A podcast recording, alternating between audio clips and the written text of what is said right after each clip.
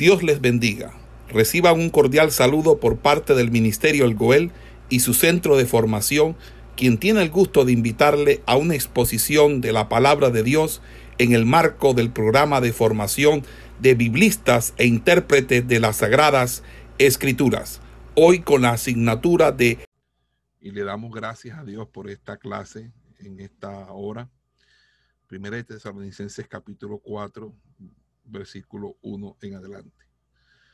Por lo, em, por lo demás, hermanos, os rogamos y exhortamos en el Señor Jesús que de la manera que aprendisteis de nosotros, como os conviene, conduciros y agradar a Dios, así abundéis más y más.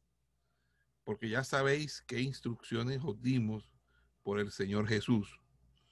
Pues la voluntad de Dios es vuestra santificación, que os apartéis de fornicación, que cada uno de vosotros sepa tener su propia esposa en santidad y honor, no en pasión de concupiscencia, como los gentiles que no conocen a Dios.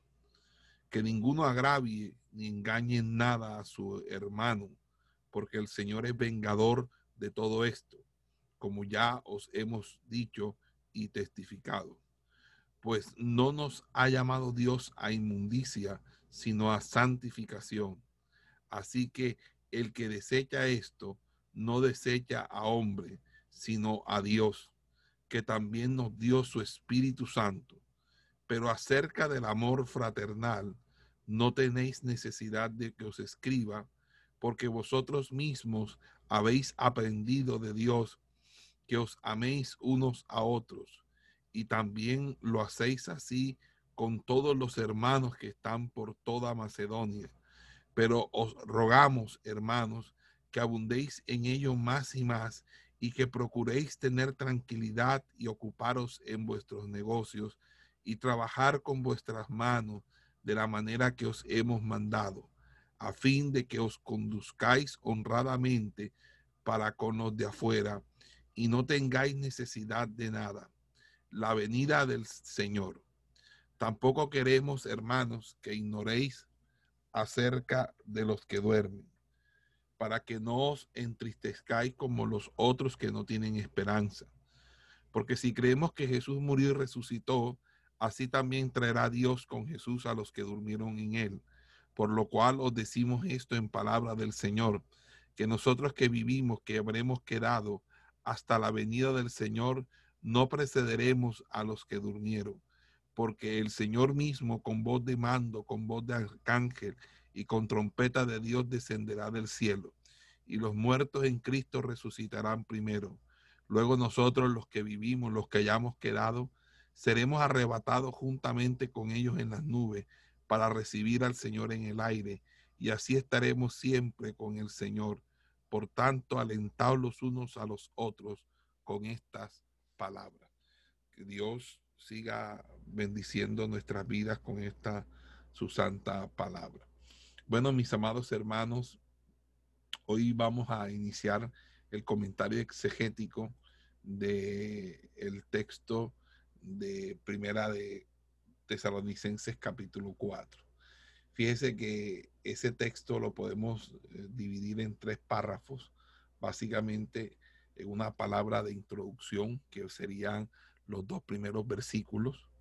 Luego eh, sería eh, una, una, segunda parte que es acerca de la inmoralidad, ¿verdad? Una exhortación acerca de la inmoralidad sexual dentro del matrimonio, obviamente, y la exhortación a los otros cristianos a que se vivan tranquilamente. Eso hasta el versículo 12. Luego del versículo 16 en adelante, nosotros vamos a hablar a, un tema muy importante que tiene que ver con la escatología bíblica. Entonces, comenzamos la exégesis con el primer versículo. Por lo demás, esto es literalmente para el resto. Así inicia esa sección práctica del apóstol Pablo. La mayoría de las cartas paulinas pueden dividirse en una sección doctrinal y otra práctica. aunque esto resulta difícil de hacer en primera tesalonicense, pero Pablo usa esta frase para introducir casi siempre un tema principal, no como un preludio anterior a un final. Es el caso que opera en 1 Corintios 13, por ejemplo, eh, en Efesios capítulo 6 o en 2 Tesalonicense capítulo 3. Utiliza la expresión hermano. Pablo utiliza frecuentemente eh, el, el término al comenzar un tema nuevo. Por lo demás, hermanos, rogamos y exhortamos. Ahí Pablo está utilizando los dos verbos en el presente indicativo activo. Presente porque es un presente continuo, indicativo que es algo real y activo porque Él es quien está pidiendo esa, esa acción, está diciendo eh, para enfatizar una acción continua y generalmente el, eh, se aplica como un mandato eh, directo del apóstol. Entonces dice, por lo demás, hermanos, rogamos y exhortamos, nosotros les hemos enseñado. Ahí encontramos un auristo indicativo activo que señala el momento en que Pablo estuvo personalmente con ellos, un tiempo histórico, donde se recibió, donde ellos recibieron la enseñanza eh, por parte del apóstol Pablo. Pablo no solamente les enseñó eh, cómo debían este, para ser salvos, sino también a vivir como personas salvas. En pocas palabras, eh, tiene que ver con el discipulado, aunque sabemos que fue muy corto el periodo de tiempo en que el apóstol Pablo estuvo allí. No obstante, el apóstol Pablo dejó unas bases sólidas con respecto a, este, a, este, a este discipulado inicial.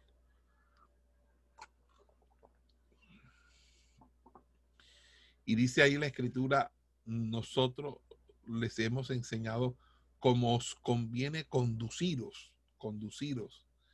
Ahí nos encontramos con un presente infinitivo, es decir, es una forma eh, no, no conjugacional, sino es una forma eh, de, eh, que, es, que es declinable, que es, no hace parte de, de, la, de, de, los, de los modos conjugables, sino de los modos declinables es decir, es un verbo con carácter sustantival.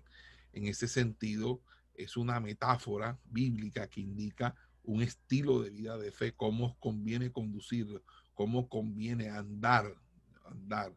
Originalmente el cristianismo fue denominado precisamente como el camino, es decir, como como la gente del camino, como un camino, y esto obedece obviamente a, muchas otras eh, eh, indicaciones que daba el Antiguo Testamento acerca de la senda, el camino, la netivá, el derek, el derek es el camino, la netivá que es la senda de los pioneros, etcétera, que Jesucristo es el camino, la verdad y la vida. La palabra camino es una palabra de que desde la literatura antiguo testamentaria y sapiencial es utilizada para hacer referencia a la, a la, forma de conducirse en la vida, es decir, a la, a la, moral, a la ética del ser humano. En este caso, eh, el, apóstol Pablo está diciendo es que él les enseñó a ellos cómo debían comportarse santamente, eh, eh, debían comportarse correctamente de, como cristianos en esa, nueva, en, esa nueva fe que ellos habían asumido, en ese arrepentimiento que ellos habían, habían, habían hecho, en esa profesión de fe que habían hecho. Bueno, entonces, en ese orden de ideas, él dice, y agradar a Dios, la voluntad de Dios para sus hijos, no es que solamente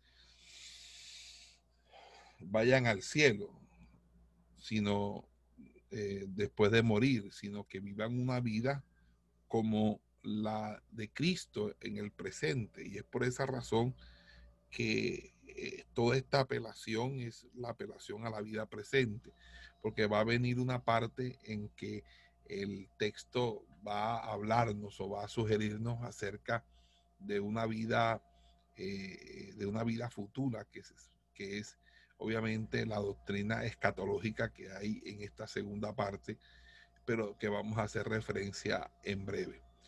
A los hermanos que están conectados, eh,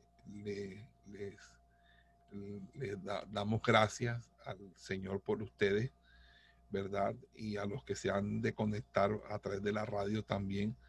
Eh, ahorita voy a entrar en materia escatológica y espero que esté muy pendiente del tema, porque el tema sé que es de mucha importancia. Bueno, eh, siguiendo con, nuestro derrotero, con nuestro derrotero, eh, en el versículo, en, el, en ese mismo versículo 1, termina agradar a Dios, que les dije, y agradar a Dios. ¿Cómo conviene conducirlo y agradar a Dios?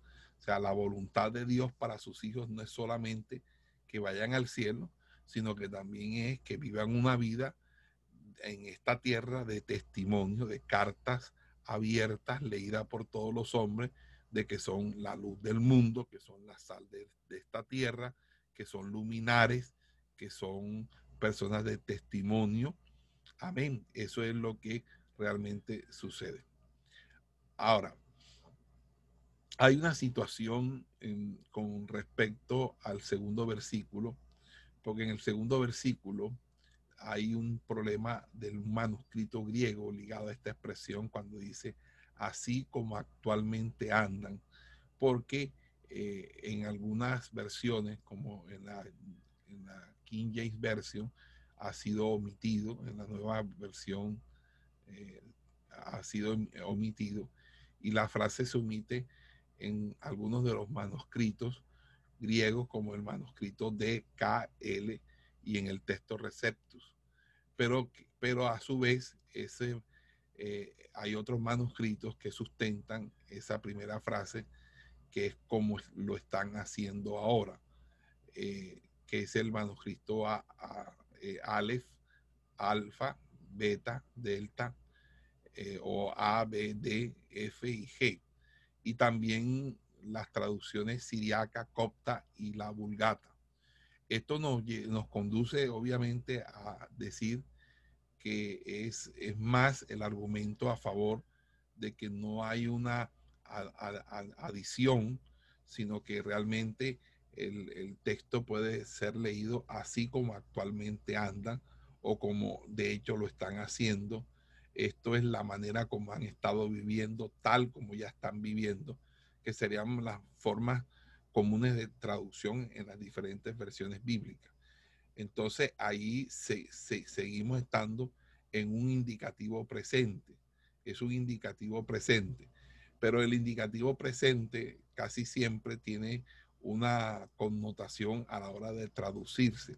Y es que como nosotros en español no tenemos un presente continuo, es decir, para nosotros es desconocido el indicativo presente o el presente indicativo activo del griego, porque nosotros utilizamos más son los gerundios.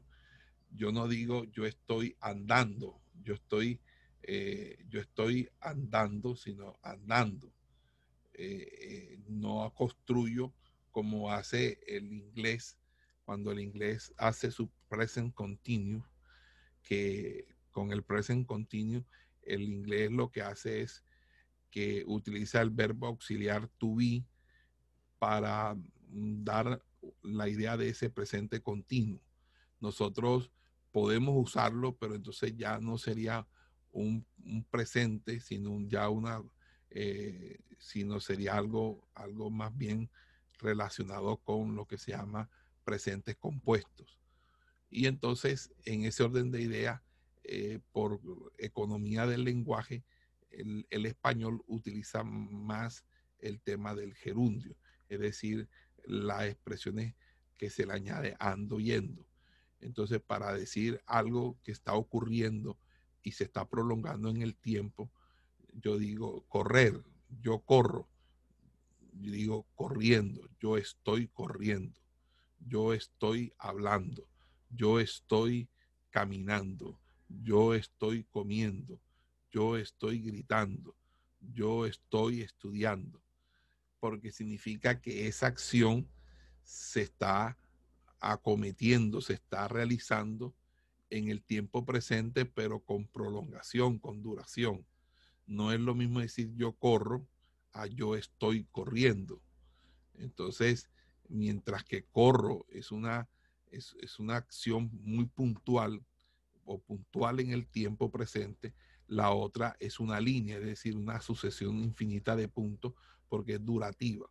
Entonces, esas calidades especiales de la acción son muy tenidas en cuenta en el, en el griego porque el, el griego, a diferencia del español, no se estructura a partir de los modos de conjugación, sino a través de los sistemas temporales. Entonces, en ese orden de ideas, muchas veces los indicativos se traducen en imperativo. Es decir, cuando yo digo, em, eh, por ejemplo, tocad y se os abrirá, allí el texto realmente no es tan imperativo, pero la Reina Valera lo tradujo en imperativo porque ahí, ahí lo que está diciendo o el énfasis que se está haciendo es, estáis tocando, permanecer tocando, es decir, toquen y sigan tocando, o sea, algo presente y continuo.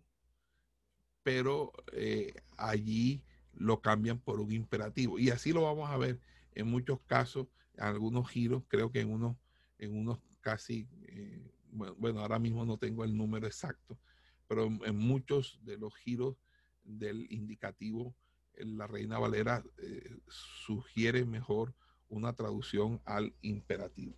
Amén.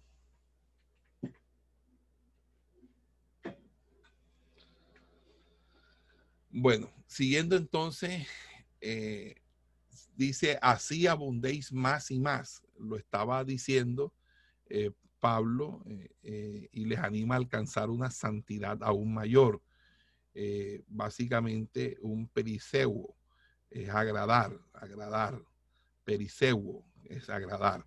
Y ahí es donde dice, con la autoridad que recibimos del Señor Jesús es decir, que esto no eran pensamientos del apóstol, o sea, Pablo no se le había ocurrido, sino que eran enseñanzas de Jesús, eran enseñanzas que Pablo había dado bajo la autoridad de las sagradas escrituras. Entonces, eh, en griego esta es una sola oración cuando dice la voluntad de Dios. Ahora, ¿qué se entiende por la celema, celema de Dios, la celema de Dios? Bueno, cuando nosotros hablamos del término celema o voluntad de Dios, nosotros tenemos que entender primeramente el Evangelio de Dios. O sea, que Jesús vino para hacer la voluntad de Dios. O sea, eh, de levantar en el último día a quienes el Padre dio al Hijo. Esa es la voluntad, la voluntad que habla la Escritura. Que todos crean en el Hijo, eso también es la voluntad de Dios. La voluntad de Dios es contestar las oraciones que estén relacionadas, ¿verdad? Con hacer la voluntad divina. Eso lo vemos nosotros en primera de Juan 5:14. O sea que si yo pido algo y está conforme a la voluntad de Dios, me será hecho. Eso con respecto a la teología juánica. Con respecto a los sinópticos, ¿qué significa la, la expresión eh, voluntad o la voluntad de Dios? Bueno, cuando vamos a los sinópticos, la voluntad de Dios es, es lo fundamental que debemos hacer nosotros si realmente queremos ser salvos. Si queremos ser hallados dignos, debemos que hacer la voluntad, porque el que no haga la voluntad, dice la escritura que será echado al lago de fuego, es decir, será echado al lago de fuego, es decir, no nunca apartado de mí, no os conozco. Eso es lo que dice. También eh, hacer la voluntad de Dios nos convierte en hermanos y hermanas de Jesús. Por eso les decía, cuando estuvimos hablando del posicionamiento de hermanos, eh, decía, ¿qué es, ¿cuál es la obediencia? Hacer la voluntad de Dios. También en los sinópticos aparece que no es la voluntad de Dios que alguien perezca, que alguien muera eh, sin arrepentimiento. Eso no es la voluntad de Dios. Tampoco dice la escritura eh, eh, o perdón, dice la escritura que el Calvario fue la voluntad del Padre para con Jesús. Entonces, esas son las veces en que la Biblia habla acerca de la voluntad en cuanto a los sinópticos. Si nos vamos a las cartas paulinas, es decir, a la teología paulina, pues ahí vamos a encontrar otra serie de lineamientos que marcan lo que podríamos nosotros denominar como la voluntad de Dios. Entonces, por ejemplo, la voluntad de Dios para el apóstol Pablo es que todos tengamos una madurez y un servicio. Eh, eso para el apóstol Pablo en Romanos 12 es claro. Eh, segundo, que los creyentes sean liberados de toda de todo este contexto eh, religioso y moral que se vive, es decir, que sean, eh, eh, sean liberados de esta mala era. Tercero, la voluntad de Dios su, con su plan redentor, el plan único de salvación que, del cual yo les he hablado insistentemente, plan único de salvación o plan universal de salvación que yo amo de esa manera. Eh, los creyentes eh, que estén llenos del conocimiento de Dios, lo dice Colosenses 1.9. También que los creyentes sean hechos perfectos y completos, lo dice Colosenses capítulo 4. Que los creyentes sean santificados, lo va a decir ahora aquí en 1 Tesalonicenses capítulo 4, versículo 3, que los creyentes, la voluntad de Dios, vuestra santificación, que todos los creyentes sean santificados. También es voluntad de Dios los, que los creyentes den gracia a Dios por todo. Demos gracias a Dios por todo. En la teología de Pedro, en la teología petrina, eh, la voluntad de Dios se delinea de la siguiente manera. Dice que todos los creyentes obedecen sometiéndose a la autoridad civil y por tanto haciendo callar a los hombres insensatos. Los creyentes sufren, o sea, es voluntad de Dios, es la voluntad de Dios que nosotros seamos ciudadanos ejemplares, ciudadanos modelos, ciudadanos sometidos en lo que conviene y siempre y cuando no esté en contra de nuestros preceptos y en contra de Dios mismo que los creyentes sufran, que los creyentes no vivan vidas centradas en sí mismos, es decir, nada de egoísmo, nada de egolatría. Amén. Y obviamente, eh, eh, siguiendo un poquito lo de Juan, que, que se me había pasado por alto, Juan también habla que los creyentes, es voluntad de Dios que los creyentes permanezcan para siempre, eso lo dice en 1 Juan 2, y también que la clave de que los creyentes eh, para que sus oraciones sean respondidas tiene que ver precisamente con hacer la voluntad de Dios. Entonces, fíjense que ahí nos damos cuenta que Celema es una serie de, lineamientos que, en toda la teología neotestamentaria van a aparecer o van a surgir como, como indicadores de qué es lo que Dios quiere que nosotros hagamos, qué es lo que Dios quiere que nosotros nos sometamos a hacer, qué es lo que Dios quiere que nosotros hagamos para vivir una vida que le agrade. En este caso, en 1 Tesalonicense 4.3, eh, él va a decir, eh, es que esto, eh, la voluntad de él es vuestra santificación, capítulo 4, versículo 3. Y ahí la palabra comparte la misma raíz que el término santidad y santo. Ahí la santificación como la justificación eh, es el primer acto instantáneo de la gracia, pero desde la perspectiva posicional, los creyentes están en Cristo. Sin embargo, debe desarrollarse según el carácter en nuestras vidas una progresiva santidad o una progresiva santificación. Y es la voluntad de Dios que esa progresiva santificación se desarrolle en nuestro carácter. Ahora, con respecto a la santificación, el Nuevo Testamento afirma que cuando un, pecador arrepentido y con fe recibe a Jesús como su único y suficiente Salvador, inmediatamente ese ser es justificado, ¿verdad? Es santificado hasta cierto punto, en el sentido de esa misma justificación que lo va a regenerar.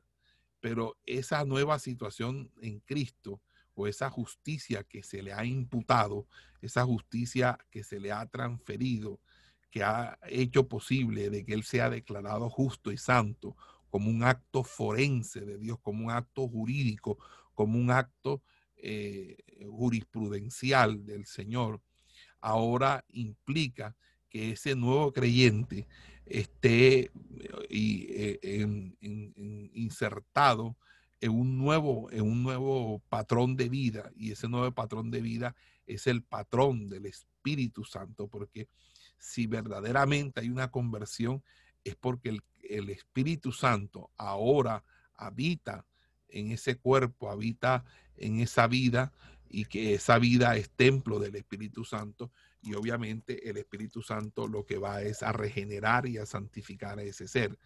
Entonces, nosotros necesitamos eh, entender, mis amados hermanos, porque algunos, algunas enseñanzas espurias, algunas enseñanzas que no son conforme a la palabra, lo que muestran es que pareciera que, eh, bueno, nosotros recibimos a Cristo como Señor y Salvador y ya, ya Cristo lo hizo todo, ya no hay que orar, ya no hay que ayunar, ya yo estoy santo, aunque yo haga o deshaga, ya Cristo lo hizo todo por mí.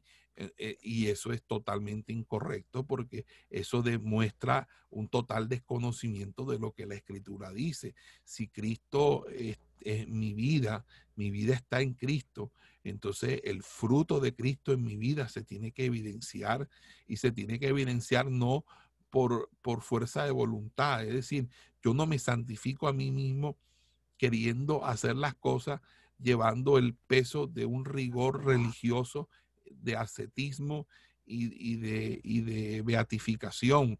No, es que el Espíritu Santo empieza a tratar conmigo en áreas muy sensibles de mi ser para que yo pueda experimentar en mi vida cambios transformacionales. Y esos cambios transformacionales obedecen a mi intimación con Dios, cuando yo intimo, yo, yo soy transformado por el poder del Espíritu Santo en una nueva criatura, en un nuevo ser. El fruto del Espíritu se hace evidente en mí. Empiezo a reflejar en mi propio cuerpo las marcas del Señor. Empiezo a ver la muerte del Señor en mi vida, porque con Cristo estoy juntamente crucificado y ya no vivo yo, mas vive Cristo en mí. Y lo que vivo en la carne, lo vivo en la fe del Hijo de Dios, el cual me amó y se entregó a sí mismo por mí. Entonces, en ese sentido, creo que es sumamente importante que nosotros entendamos esos elementos preconstitutivos de lo que nosotros llamamos eh, eh, esa santidad o esa santificación. Porque de una manera u otra, esa santificación es importante. Ahora dice que os apartéis de fornicación. Aquí la palabra fornicación hace referencia al sexo prematrimonial y al sexo extramatrimonial. Pero llamo la poderosamente también la atención a que más adelante va a hablar acerca de ciertas prácticas sexuales que no son convenientes, que no son naturales, que no son conforme a la conforme al temor de Dios. Porque aquí no solamente se está hablando de la fornicación como actos sexuales prematrimoniales o extramatrimoniales o prácticas como la homosexualidad o la sofilia, que es la, eh, el ayuntarse con animales o eh, las relaciones con personas del mismo género.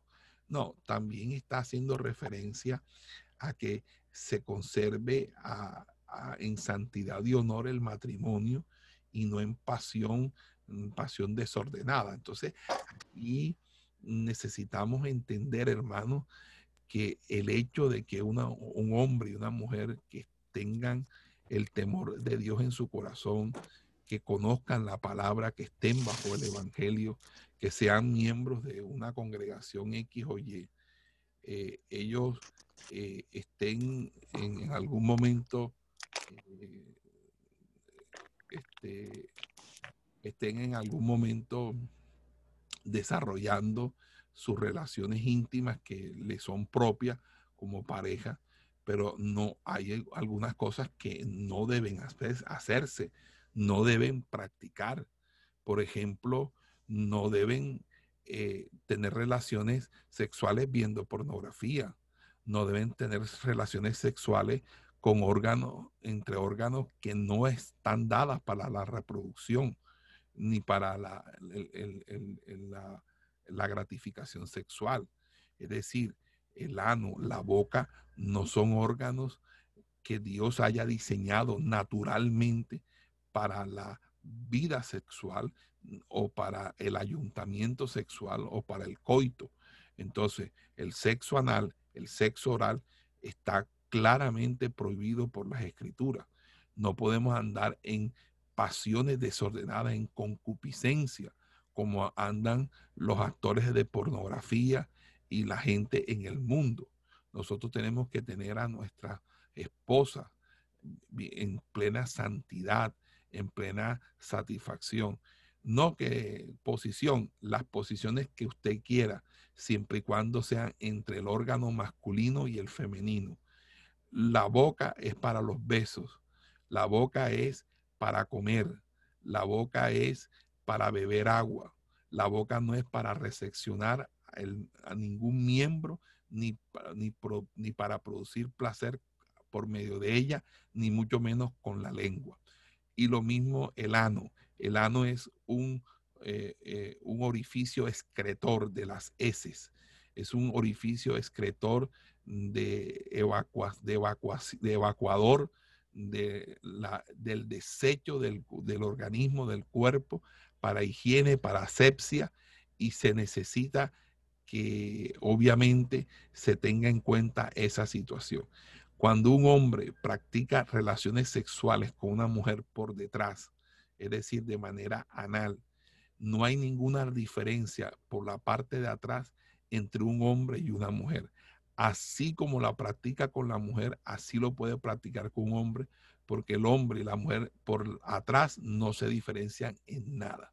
Entonces, es allí donde empieza el gusto por la homosexualidad, el gusto por el mismo, por el mismo género, porque como no es, eh, no, hay, no hay nada, eh, no hay diferencia entre lo uno y lo otro por detrás, entonces eso es lo que se está condenando. Lo mismo sucede con las mujeres, que las mujeres que entran a, esas desviaciones inmorales de, que son el lesbianismo, que ya no, se, no, se, no tienen satisfacción con el hombre, pero de todas maneras utilizan ciertos mecanismos sustitutivos donde aparecen órganos viriles en forma de caucho, de plástico, que se amarran a la cintura que, emulan, entonces ahí se nota que a pesar de que, de que supuestamente hay un amor lésbico ahí, ella, ella, eh, una mujer no satisface a otra mujer,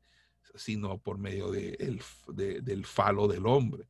Entonces ellas tienen que colocarse un falo, así sea un falo supuesto, un falo eh, artificial ahí. Entonces todo esto, hermano, nos da, nos da cuenta, nos dan cuenta que estamos contra algo que va contra la naturaleza, que va contra el, orden, el orden del Señor. Amén. Gloria sea al Señor. En ese sentido, el apóstol Pablo está diciendo allí que no anden en pasión, en pasión desordenada, como los gentiles que no conocen a Dios. Ese es el sentido. Y yo quiero de pronto, sí, yo creo que es necesario aquí abrir. Gloria sea al Señor. Y seguimos entonces con el tema que sigue en el verso 6 cuando dice que ninguno agravie, el término ahí, ninguno, no ir más allá de lo establecido. Es decir, no debemos ser confianzudos. Hermano, mucho cuidado con eso.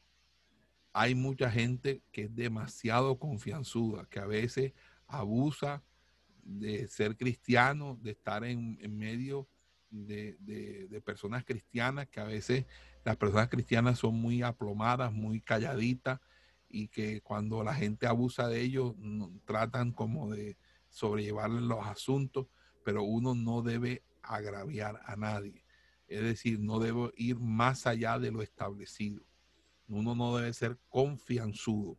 Uno tiene que pedir permiso, tiene que ser respetuoso para todo. Inclusive nosotros los pastores, cuando vamos a utilizar, eh, este, eh, no, no, pretender creer que el carro del, del, hermano es de la iglesia y que, y que entonces todo el mundo tiene que montarse y que el hermano los tiene que llevar a todas partes. No, señor, porque ese es un problema, porque entonces todo el mundo después quiere montarse en el carro del hermano, pero nadie quiere decir, hermano, tome para aquí para la gasolina, hermano, tome por si de pronto se le, se le daña una llanta.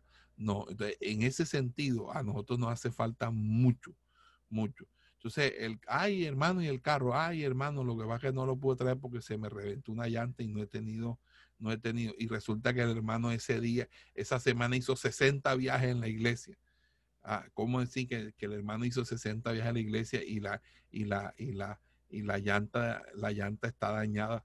No ven acá, este, este, Berly, compra, este, dale el dinero y que compre la llanta enseguida. Si ese hermano está prestando el servicio para la iglesia, la iglesia debe responder por lo que hace. Y a veces somos, y eso daña testimonio y daña el corazón de la gente. Y mucha gente, yo he conocido gente apartada y resentida eh, por, temas así como eso. ¿Oyeron? Eso es tremendo. Dice que ninguno agravie, que ninguno engañe, no sé decir, no tomar ventaja a su hermano. Como ya os hemos dicho y testificado, el Señor es vengador de todo esto, así como lo dijimos anteriormente y les exhortamos solemnemente. Dios ha llamado, el que desecha esto no desecha al hombre, sino a Dios, quien nos dio a su Espíritu Santo. Amén. Eh, hay una situación ahí con ese texto que sería importante en algún momento eh, tener una reunión específicamente para eh, mirar esa, esa parte, porque pareciera, pareciera y lo digo por, por la forma de, de, cómo están estructuradas y condicionadas las oraciones, que cuando están hablando de que ninguno agravie ni engañe a su hermano, básicamente eh, estuviera hablando acerca de la infidelidad o el adulterio que se comete contra, contra alguien que es hermano, de, o sea, como, como meterse con la mujer casada. Pareciera que ese fuera la, la referencia. Pero bueno, ahí sería un debate interesante mirar la estructura de las oraciones, hacer como una exégesis del griego, que no, estamos para hacerlo en este momento, pero pareciera que, que la reflexión o la relación, porque está hablando es del, de la parte sexual, era ninguno engañe, ninguno agravie, ninguno engañe. Es decir, eh, por ejemplo, hombre, si tú sabes que, que, que, no vayas a perjudicar a la, a la hermana de tu, a, la hija de tu, de tu hermano en Cristo, no te vayas a meter con, o sea, básicamente eh, en el tono de, de, de, que hay una pureza sexual, no vayas a perjudicar a la hija de, un, de, un, de, de una familia creyente, ni con una, un familiar de uno de los creyentes. No te vayas a embarcar de, tal manera que lo engañes, te, te, te, te, sobre, te sobrepases con esa persona. Básicamente eso, porque dice el Señor es vengador de todo esto. Bueno, sería bueno mirar hasta qué punto esa traducción puede ser así aceptable de esa manera. Bueno, hermano, ahí dice, entonces, no tenéis necesidad que os escriba verso 10, habéis aprendido de Dios. Y dice, y también lo hacéis así con todos los hermanos, ¿verdad? Que abundéis en ellos. Todo está en tiempo presente, ¿verdad? Trabajando con vuestras propias manos. Y dice así, para que no tengáis necesidad. Y aquí habla entonces de eh, no tener necesidad, sino que tengamos, y aquí va a haber algo para que tengamos lo suficiente. desde el punto de vista bíblico, la riqueza, la riqueza, desde la perspectiva integral del Antiguo Testamento, Dios, Dios es el dueño de todo lo creado. Los seres humanos somos mayordomos de la riqueza para los propósitos de Dios. La riqueza es parte de la adoración a Dios. Y nosotros eh, eh, cuando damos los diezmos, los diezmos, los diezmos son precisamente una manera de adorar a Dios. Y por eso es importante, hermano, entender el tema de los diezmos, porque el tema de los diezmos es que los pastores eh, quieren que las ovejas diezmen, pero a veces ellos no diezman a los y no hay diezmo de diezmo.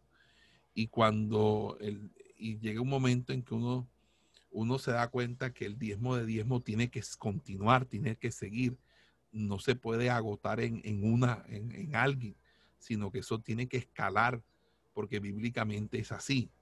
Y eso pues lo, tendríamos que explicar en otra oportunidad, pero básicamente la riqueza es parte de la adoración a Dios y es parte de una cultura de uno en, tener en, consideración a quien a uno lo representa, a quien a uno lo preside en las cosas espirituales. Es una forma de honrar a Dios y honrar al profeta, honrar al hombre de Dios que lo preside a uno en las cosas del Señor. La riqueza es vista también en la Biblia como un regalo de Dios, ¿verdad? Por la fidelidad al pacto hay advertencias contra la riqueza, ¿verdad? En contra de cualquier riqueza a expensas de otro. Eh, la Biblia dice que la riqueza no es pecaminosa en sí, a menos que se convierta en la prioridad de la vida de uno. Ya. También dice que la perspectiva única eh, eh, en, en, Proverbio es que la riqueza hace parte del esfuerzo personal por eso es que el libro de Proverbios eh, condena la pereza y la, y la vagancia. Y nosotros también en la iglesia, todo el que es flojo, todo el que es perezoso, todo el que eh, parece que fue una, una pala prestada, toda esa gente hay que corregirla. La gente tiene que ser laboriosa, tiene que hacer algo, hacer algo en la iglesia. Dice que la, en el libro de Proverbios también dice que la, la pobreza, la pobreza contra la riqueza utilizada para ilustrar la justicia en contra de la maldad. La sabiduría también. ¿Y por qué vivir con ella es mejor que la riqueza? También lo dice el libro de Proverbios. También nos hace algunas advertencias que si, la, si hiciéramos caso, hermano, no tuviéramos tantos líos ni tantos problemas. Cuídate de ponerte de fiador de algún préstamo del vecino, eso es importante Cuídate de enriquecerte de forma fraudulenta. Cuídate de hacer préstamos. Cuídate de lo efímero de la riqueza. La riqueza trae muchos amigos y la pobreza eh, te deja con muy pocos amigos. Entonces hay muchas amonestaciones con respecto a la riqueza. Eh, eh, que es recomendable la generosidad, que la justicia es mejor que la riqueza, bueno, en fin. Y em, Jesús en el Nuevo Testamento hace una, una también una, una alusión a la riqueza. Ya. Dice que la riqueza es una tentación que se relaciona con el confiar en uno mismo y en nuestros recursos y no en Dios y en su poder nos dice que Dios es el que provee los recursos materiales necesarios. Por eso no debemos estar afanados ni ansiosos. Nos habla también de que la, la riqueza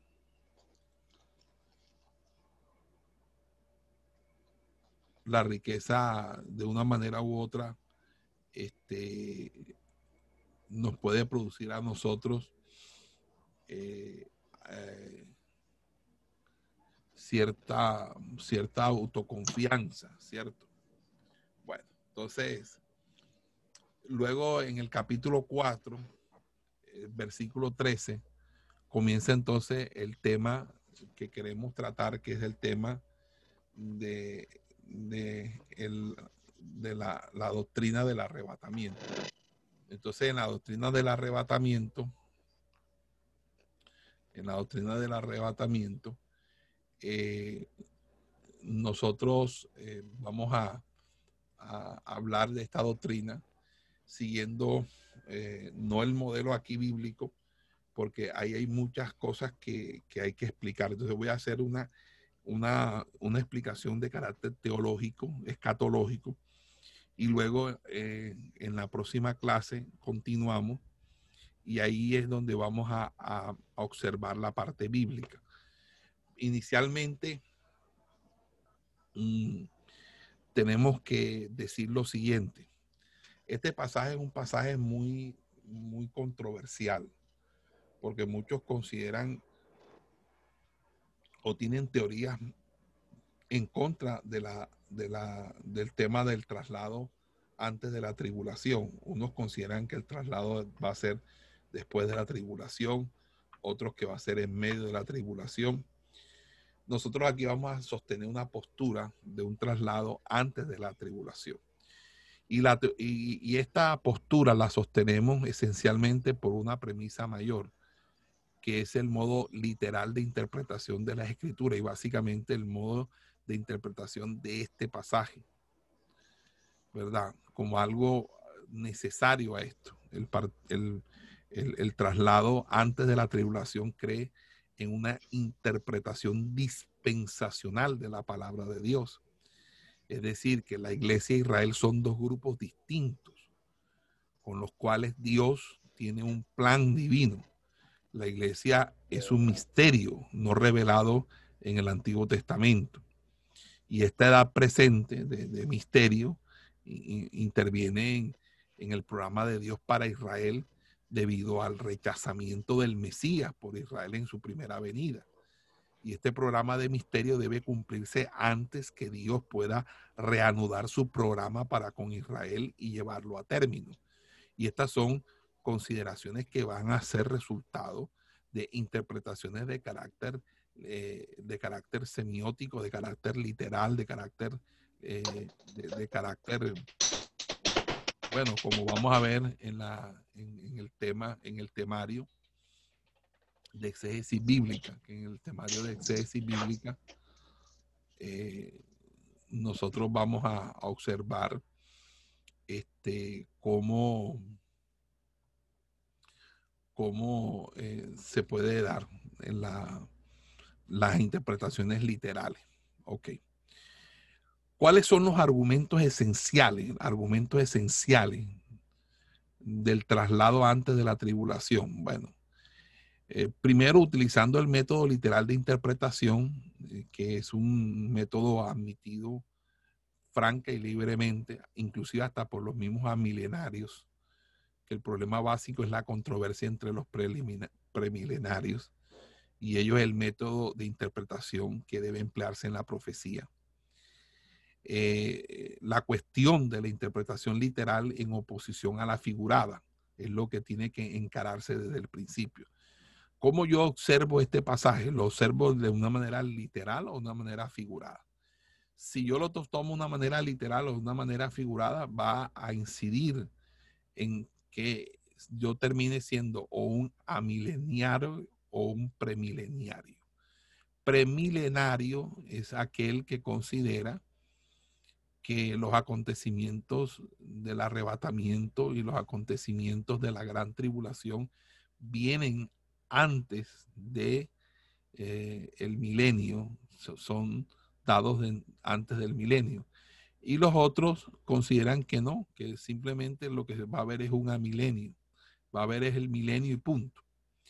Entonces, en ese orden de ideas, vemos así que nuestra doctrina del retorno premilenario de Cristo para instituir un reino literal es el resultado del método literal de interpretación de las promesas y profecías del Antiguo Testamento.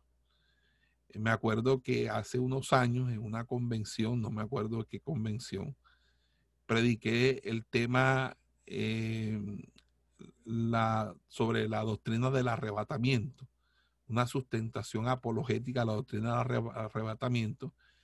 Y primero la sostuve desde la doctrina de la esperanza en las epístolas paulinas. Luego la sostuve, creo que mediante el dispensacionalismo y el método histórico literal. Y luego la sostuve sobre la base de la tipología de las fiestas judías, de las fiestas judías. Entonces, eh, fueron cinco días, cinco seminarios de, tres horas cada uno, donde hice esa sustentación. Eh, yo no sé si eso esté grabado, pero básicamente ya este es un tema que hemos venido manejando, pero que ahora en, el tema de biblista hay que darlo. Entonces, como les decía, es natural, por tanto, que el mismo método histórico básico de la interpretación deba emplearse en nuestra interpretación en cuanto al arrebatamiento, porque sería sumamente ilógico construir un sistema premilenario sobre un método literal y después apartarse de este método. No sería coherente. Se puede fácilmente ver que el método literal de interpretación demanda el traslado de la iglesia antes de la tribulación. El partidario del traslado después de la tribulación tiene que interpretar el libro de Apocalipsis históricamente, que básicamente es un método de espiritualización, o bien tratarlo como a un futuro, pero eliminando espiritualmente lo literal de los eventos, en un esfuerzo para armonizar esos eventos con otras escrituras a la luz de su interpretación, lo cual quiere decir que tiene que hacer una colcha de retazos para poder hacer eso. Entonces, tenemos que aprender mucho, muy bien esto, porque cuando uno maneja bien este tema, aquí uno, eh, eh, como, como, como dice Calé, como dijo Calé y, Josué, esto no los comemos como pan. Cuando vengan hablando estas, estas sutilezas amañadas, esto no los comemos como pan, con mantequilla y suero, porque esto no tiene pie ni cabeza, porque tienen que hacer de la Biblia una colcha de retazo, como lo sucede también con el los unitarios. Los unitarios tienen que hacer una Biblia esquizofrénica para poder, para poder explicar su, su sardada de mentira. Eh, y, en ese sentido, lo que uno tiene que ser es estructurado, saber los, saber los discursos claros, los textos claros, los textos clave, para uno ser contundente a la hora de refutar estas enseñanzas. Amén. Entonces, fíjese que cuando estos, estos amileniarios eh, y dan esas explicaciones, ambas explicaciones violan el principio de interpretación literal. Los partidarios del traslado durante la tribulación, por ejemplo, aplican el método literal de interpretación a la última mitad de la septuagésima semana, pero espiritualizan los eventos de la primera mitad de la semana para permitir que la iglesia se encuentre en ello. Eh, o sea, esto es una vez más una inconsecuencia básica, una incoherencia. No se puede emplear un método para establecer el premileniarismo y otro método para la interpretación de las promesas del traslado. Entonces, el método literal de interpretación empleado consecuentemente no puede conducir a otra conclusión que no sea que la iglesia será arrebatada antes de la septuagésima semana. Ahora bien, ¿cuál es la naturaleza de la semana septuagésima, la semana de la septuagésima semana? Bueno, hay un número de palabras que, que se usan para hacer referencia a esta, a esta, semana. Pero casi siempre se utiliza con, de, manera del día. Se le llama el día de la ira, el día del juicio, el día de la indignación, el día del castigo, la hora de la prueba, la hora de la angustia, la destrucción, día de tiniebla, etcétera, etcétera. Y fíjense que tenemos que tener claro en la mente que la naturaleza de la, de la tribulación es la ira es la, ira divina y es la ira venidera, el juicio divino.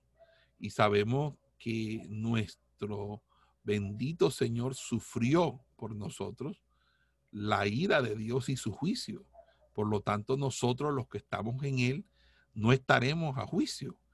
Por eso es que en primeretas de, de Tesalonicenses 5.9 es evidente cuando concluye que porque no nos ha puesto Dios para ira, sino para alcanzar salvación por medio de nuestro Señor Jesucristo. Y el mismo versículo 10, ya sea que velemos o que durmamos. Es decir, ya sea que estemos muertos o, que estemos vivos. Porque si estamos muertos o vivos, igual Dios nos va a, quitar de la ira venidera, es decir, de esa semana de la septuagésima semana. Ahora, ¿cuál es el alcance de esa semana septuagésima? Bueno, no hay duda de que este periodo verá la ira de Dios derramada sobre toda la tierra. En muchos pasajes están muy claros. Ese es el día, el tiempo de angustia de Jacob, el día del Señor, el día de Jehová. Eh, acuérdense que esto está eh, provisto en Daniel 9, cuando se le dice al profeta, 70 semanas están determinadas sobre tu pueblo y sobre tu santa ciudad. Todo este periodo eh, por lo tanto, hace referencia especial al pueblo de Daniel, es decir, a Israel y a la ciudad santa de Daniel, que es Jerusalén. Esto no tiene que ver con la iglesia, por eso la iglesia no va a estar allí, porque esto no está con relación con nosotros, sino con Israel. Y fíjese que ya hay tantos pasajes en el Nuevo Testamento, como Efesios, Colosenses, que dicen claramente que la iglesia es un misterio y que su naturaleza como cuerpo compuesto de judíos y gentiles por igual no estaba revelada en el Antiguo Testamento. La iglesia no podía estar comprendida en esta o cualquier otra profecía del Antiguo Testamento, por cuanto la iglesia no entró en existencia sino después de la muerte de Cristo, después de la resurrección de Cristo. Entonces, en ese sentido, eh, nosotros tenemos que tener en claro cuál es el propósito de esa semana septuagésima las escrituras indican que hay dos propósitos para esa semana. El primer propósito se declara en Apocalipsis 3.10, dice, yo también te guardaré de la hora de la prueba que ha de venir sobre el mundo entero para probar a los que moran sobre la tierra. Eso es Apocalipsis 3.10. Aparte de esa cuestión en cuanto a quienes, a quienes eh, estarán en este tiempo de prueba, hay otras varias consideraciones importantes de este versículo. Primero dice que tienen mira a los que moran sobre la tierra y no a la iglesia. Es decir, los que moran en la, tierra. ¿Quiénes son los que moran en, la tierra? Bueno, los que estén vivos, los que estén ahí. Y fíjese que algo me parece muy importante, que ahí utiliza la palabra eh. Catoiqueo es una palabra fuerte. Se usa para describir la plenitud de la deidad que moraba en Cristo se usa para expresar la institución, eh, la institución de la morada permanente de Cristo en el corazón del creyente y también de aquellos de aquellas posesiones demoníacas que ah, ejecutaban los espíritus malignos en los, en los hombres. Y fíjese que eh, una cosa es catoiqueo, otra cosa es oikeo, que es un término general que también significa moral, morar, morar, habitar oikeo, que significa algo transitorio, residir temporalmente. Y fíjese que en Apocalipsis 3.10 la palabra es catoiqueo, es decir, es dirigido contra los moradores de la tierra de ese día, contra aquellos que se han establecido en la tierra como su verdadero hogar, que se han identificado a sí mismos con el comercio y la religión de la tierra, que están empoderados bajo el sistema y la manera de ser de ese sistema político, religioso, e, económico. Entonces, eh, por eso es que utiliza el término catoiqueo. La segunda consideración es que debe notarse aquí es el uso infinitivo del término pereisai, que significa probar, para expresar propósito. Eh, aquí dice claramente que Dios, eh, eh, Dios no inflige males, porque pereza es tentar. O sea, que Dios no tienta a nadie. Dios no ni es tentado ni, ni tienta a nadie.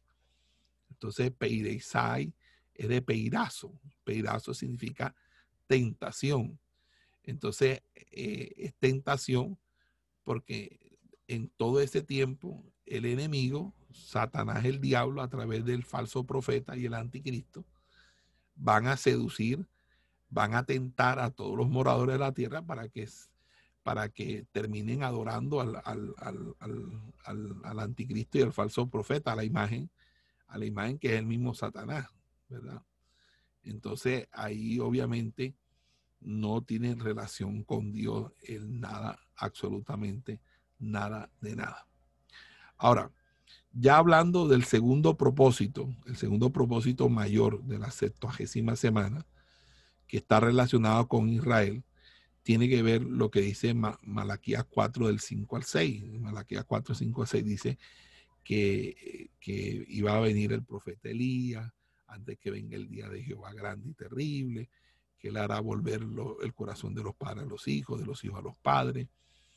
Y, y dice también que, eh, bueno, que él iba a venir antes del gran día, del día final. Y fíjense que el profeta cuando da, este, eh, eh, da este, esto sobre el ministerio de Elías, era para preparar el pueblo, ¿verdad? esto no quiere decir que fuera Juan el Bautista. Yo creo que eso lo expliqué en ese bíblica.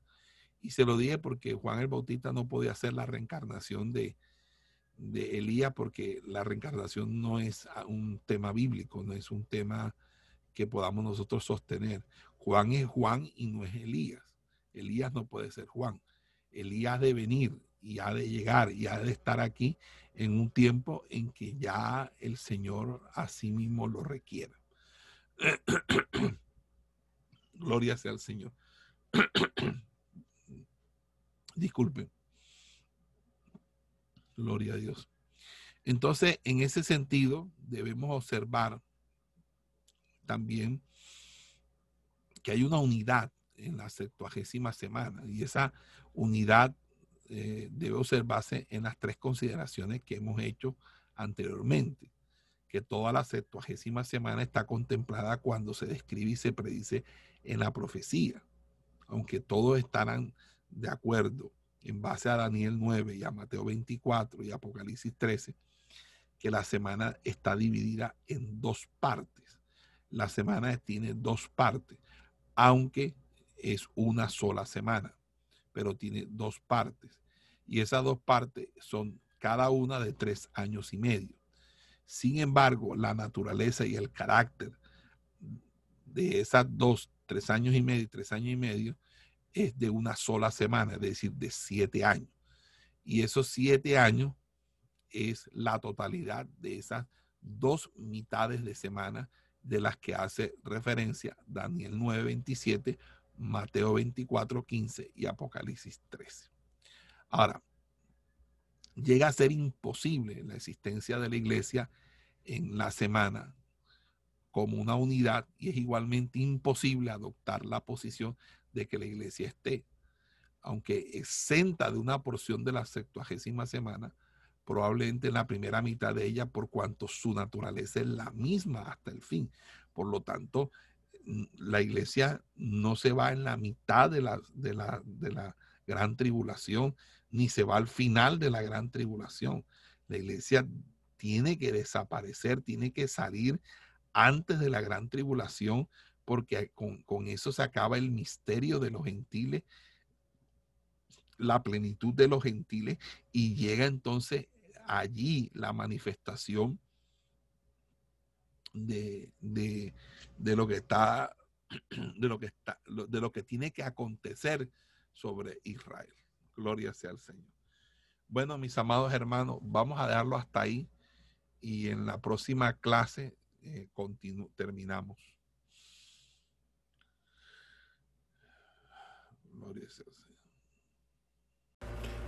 Esperamos que este estudio haya sido de bendición para su vida y ministerio.